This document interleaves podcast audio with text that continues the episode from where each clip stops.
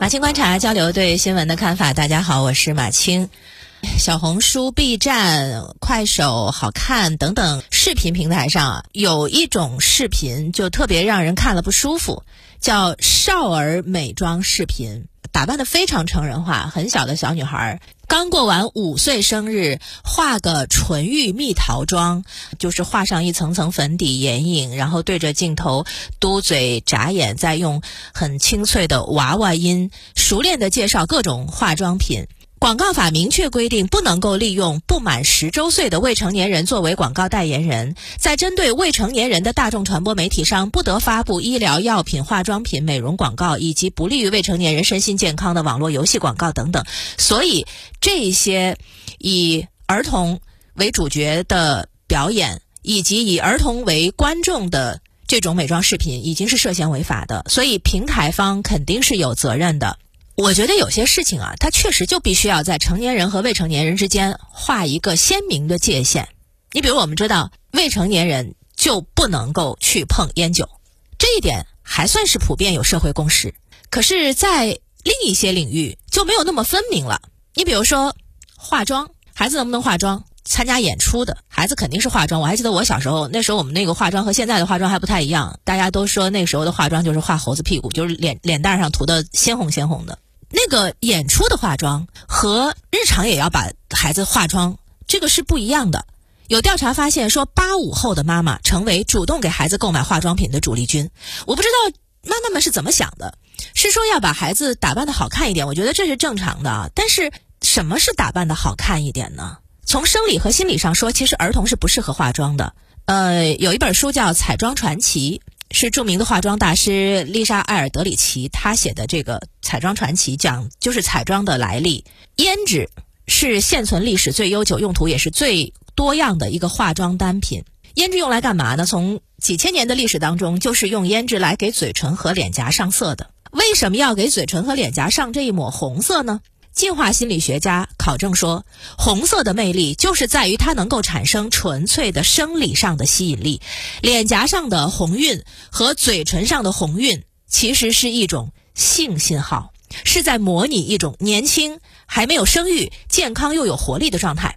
那请问，儿童为什么要在本来就是健康红润的双颊上再涂脂抹粉？儿童又有什么需要去展示他生理上的吸引力呢？所以。给自个儿孩子化妆的妈妈们，长点心吧。孩子缺乏判断力，他们是很容易跟风的，受群体的影响。就是如果周围的孩子们都觉得啊，我我们就要像成年人一样打扮，这就是美，或者是谈论口红品牌，这就是有品位，那么会有更多的孩子去模仿。就前两天看到一个报道，说深圳的中小学生们曾经有一段时间特别流行小一码的校服。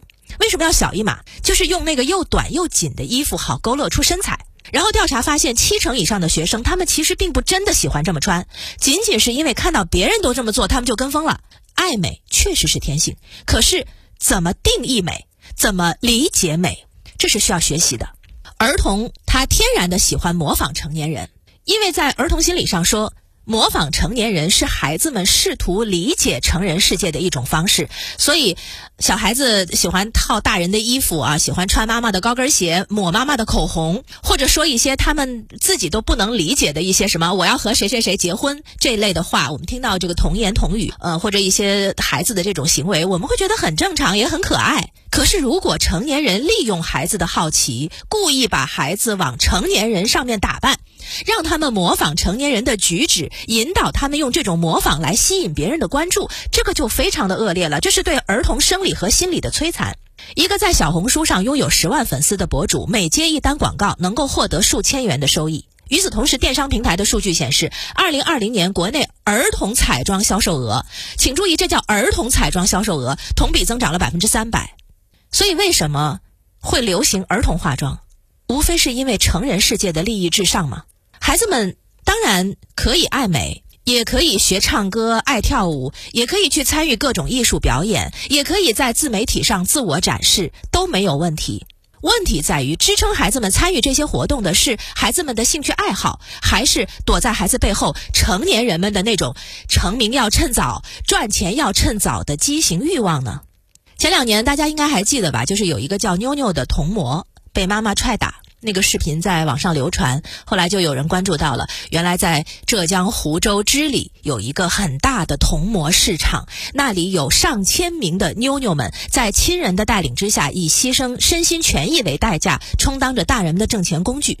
今年夏天，浙江举办了一个童模超级联赛，看了那个现场的图片，看了心里挺不是滋味的。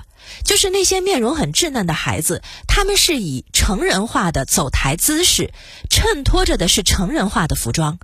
除了童模，还有童星。以前我们在节目里讲过，就是有统计数据显示，我国两岁到十二岁参加各类艺术培训的少年儿童每年超过一亿人次，童星培训市场是达到千亿规模的。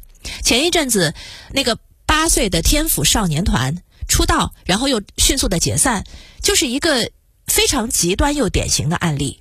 著名的媒体文化研究者尼尔波兹曼，大家听过这个名字，听过的应该是更多的是他那个《娱乐至死》这本书。他还写过一本书叫《童年的消逝》。这本书呢，他一开始就讲的，当他看到美国 T 台上十二三岁的少女模特赚很多的钱。被设计成又懂事又性感的成人形象，他就很担忧。他觉得这是一种隐晦的色情作品。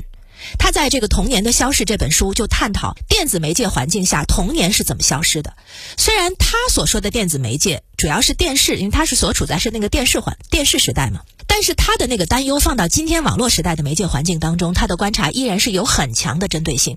那些对儿童美妆视频可能不以为意、觉得没有什么关系的人，应该听一听他的劝告。当儿童有机会接触到从前密藏的成人信息的果实时，他们已经被逐出儿童这个乐园了。